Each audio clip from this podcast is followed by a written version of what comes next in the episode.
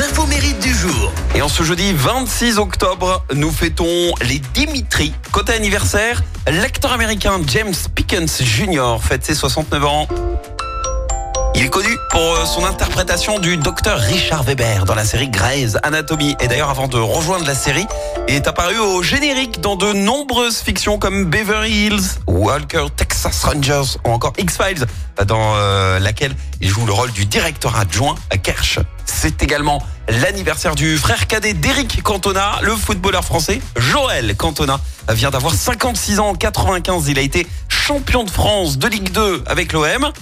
Sa carrière a été de courte durée. Il s'est ensuite euh, tourné vers le cinéma. Il a débuté aux côtés de son frère dans le film Le Bonheur est dans le pré. Et puis on a pu également euh, le voir dans la série X et Obélix, Mission Cléopâtre. Mais au-delà du ciné, c'est surtout dans le beach soccer qui s'est investi puisque depuis le début des années 2000, Joël Cantona a pris en main le football de plage en France. Il a créé une agence qui s'occupe d'organiser le championnat de France. Et c'est comme ça euh, que la discipline est devenue complètement officielle auprès de la FIFA à la fin des années 2000. Et Joël Cantona a même emmené les Bleus vers leur premier titre mondial.